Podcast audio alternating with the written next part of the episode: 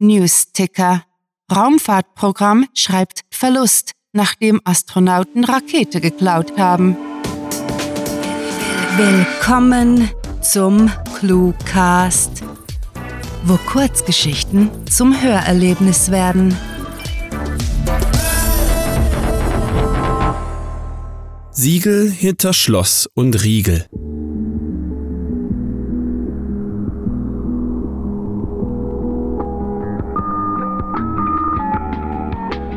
Simon Siegel war unser Nachbar, als ich ein Kind war.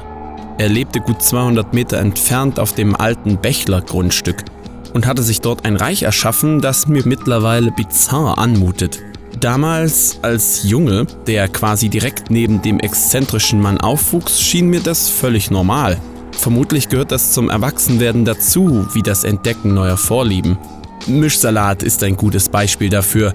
Den fand ich bis zu meinem 28. Lebensjahr schauerlich ekelhaft, bis es mich plötzlich nach Grünzeug mit Kühlschrankresten und Dressing gelüstete.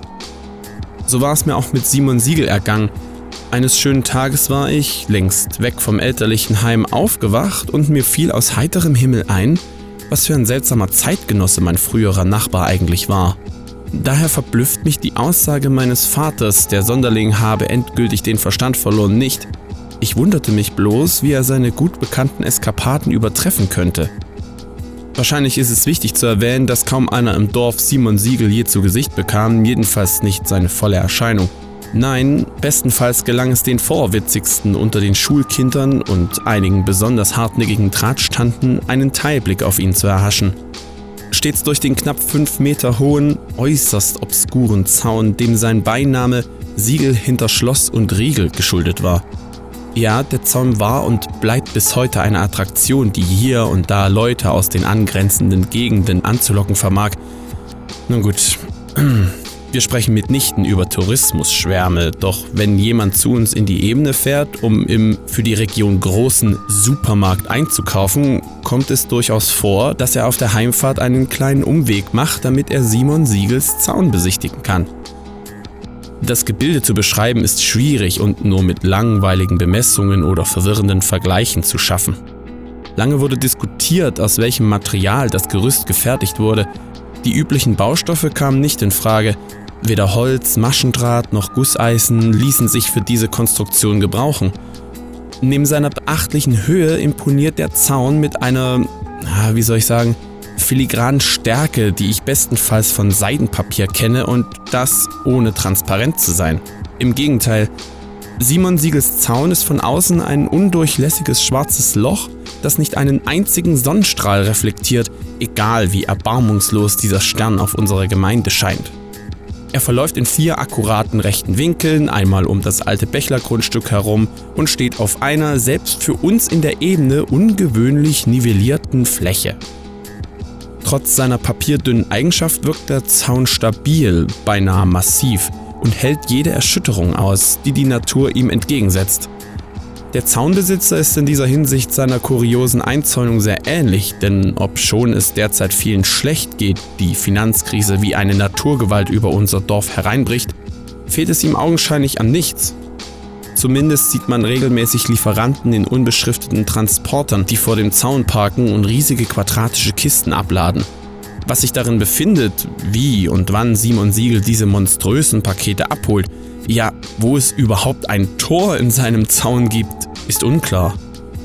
Da keine Menschenseele ahnt, womit der Mann seine Brötchen verdient, hat man sich in Anbetracht seines ausgefallenen Zauns stillschweigend darauf geeinigt, er müsse wohl ein Künstler sein eine gängige Antwort auf derartige Geheimnisse. Es gab da mal einen, der hatte einen haushohen Legostein aus Styropor gebastelt, ihn grün angestrichen und für viereinhalb Millionen an einen Berufssohn aus Übersee verkauft. So eine Tätigkeit stelle ich mir für meinen ehemaligen Nachbarn vor. Wer weiß, was hinter diesem Zaun vor sich geht. Legosteine sind absolut denkbar. Die Oberfläche des Zauns fühlt sich an wie Karton und ist immer einige Grad wärmer oder kälter als die Umgebungstemperatur. Jagt der Winter über die Ebene, glüht der Zaun angenehm warm, brütet der Sommer, verschafft er zuverlässig Abkühlung. Sein mit Abstand auffälligstes Merkmal sind aber die unzähligen exakt 42 mm auseinanderliegenden Schlitze, die dicht über der Grasnarbe beginnen und bis ganz nach oben reichen. In der Mitte der Zaunlänge beträgt ihre Breite jeweils 8 mm und je näher man an die Ecke geht, desto schmaler werden sie, wobei man das Gefühl hat, die Öffnungen blieben identisch, derart graduell verläuft die Veränderung zu den Rändern hin.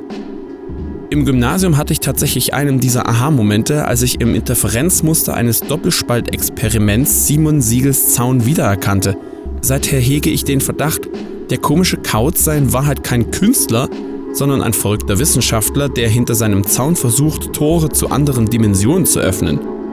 Dummerweise endete meine Physikbildung mit dem letzten Tag am Gymnasium. Mein Verständnis von Quantenphysik und der Stringtheorie reicht auf keinen Fall über das Muster im Zaun hinaus. Was ich allerdings verstehe, in- und auswendig kenne wie mein Raspberry Pi, ist die ungebändigte Neugier der Menschen. Die Aufregung meines Vaters über Simon Siegels neuestes Bauvorhaben erstaunte mich also nicht. Schließlich bedeutete das Dach über dem Zaun, dass es in Zukunft noch unmöglicher wurde, hinter die Fassade zu schmulen. Mein Vater ist, soweit ich das beurteilen kann, ziemlich das Gegenteil seines Nachbarn. Statt geradlinig und verschlossen wie ein schwarzer Würfel, gleicht er seinem geliebten Hoya-Topf, der seit eh und je im Wohnzimmer hing und aus dem das knorrige Gewächs in alle Winkel wucherte.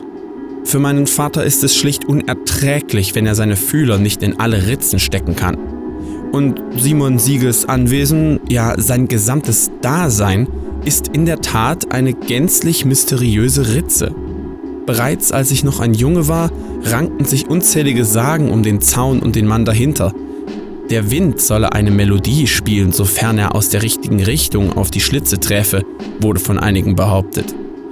Ich halte das für blanken Unfug. In den 16 Jahren, die ich wenige hundert Meter neben dem Zaun verbracht hatte, hörte ich kein einziges Mal eine Tonfolge, die man als etwas anderes als nervtötend unzusammenhängendes Pfeifen hätte benennen können. Und das, obwohl der Wind selbstverständlich täglich durch die Ebene braust.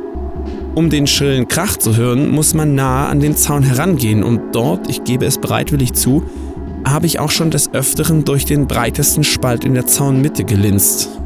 Ich bin nicht alleine, es wurde oft davon berichtet, was sich hinter dem Zaun ausmachen lässt und je mehr ich darüber nachdenke, umso unerklärlicher wird es.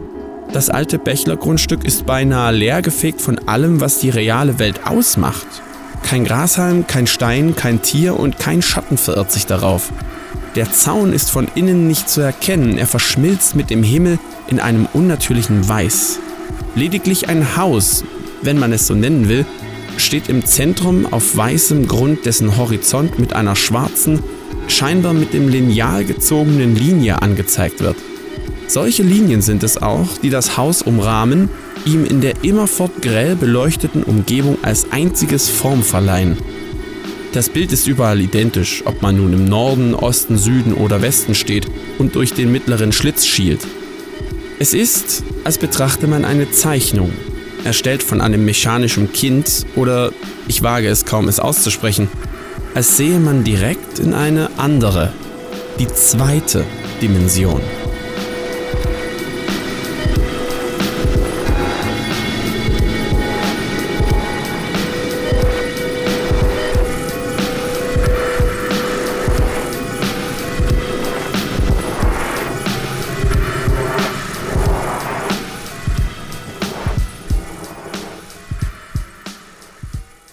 Das war Siegel hinter Schloss und Riegel, geschrieben von Rahel.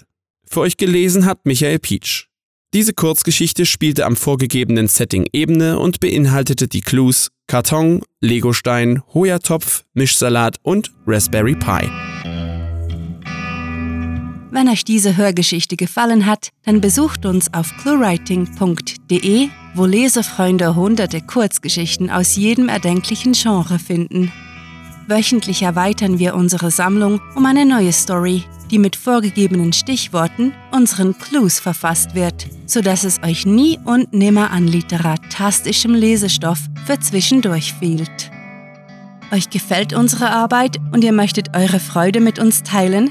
Dann schaut auf patreon.com slash cluewriting vorbei und unterstützt unser Projekt mit einer Kleinigkeit. Damit werdet ihr zu den Grandiotasten, die wir mit literarischen Rewards wie exklusiven Kurzgeschichten und der Möglichkeit, als Gastautor bei uns aufzutreten, beschenken. Apropos Grandiotasten. Was wäre der Cluecast ohne seine Stimmen? Auf unserer Seite entdeckt ihr sie alle. Also besucht diese Helden des Cluecast auf cluewriting.de slash cluecaster und vergesst nicht, dem Echo ihrer Stimmen zu folgen. Das war es für diese Folge und wir verabschieden uns mit dem Cluecaster-Kampfschrei. Mit fantastiliardischem Dank fürs Zuhören und den besten Wünschen. Eure Cluecaster.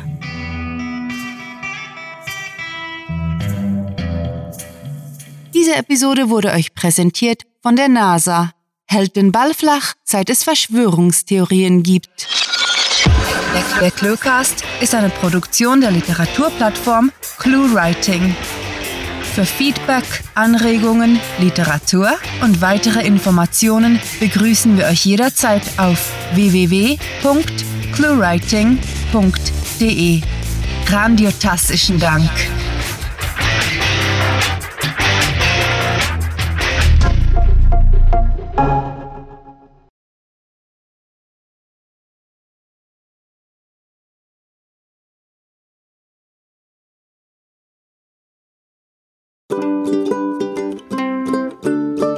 Finanzkrise wie eine Naturgewalt über unser Dorf hinein. Oh, herein! Mann!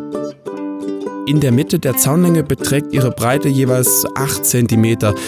Quatsch, 8 mm. Mann! Im Gymnasium hatte ich tatsächlich einen dieser Aha-Momente, als ich im Interferenzmuster eines Doppelspaltexperiment. Also, was für ein Satz. Ich bin nicht alleine. Es wurde oft davon berichtet, was sich hinter den breitesten Schmalt. Äh, Quatsch, scheiße. Zeile verrutscht. Arg. Erstellt von einem mechanischen Kind. Mechan mechanischem. Mech. Mesh. Oh, ich kann das, das krieg ich jedes Mal einen Knoten in der Zunge.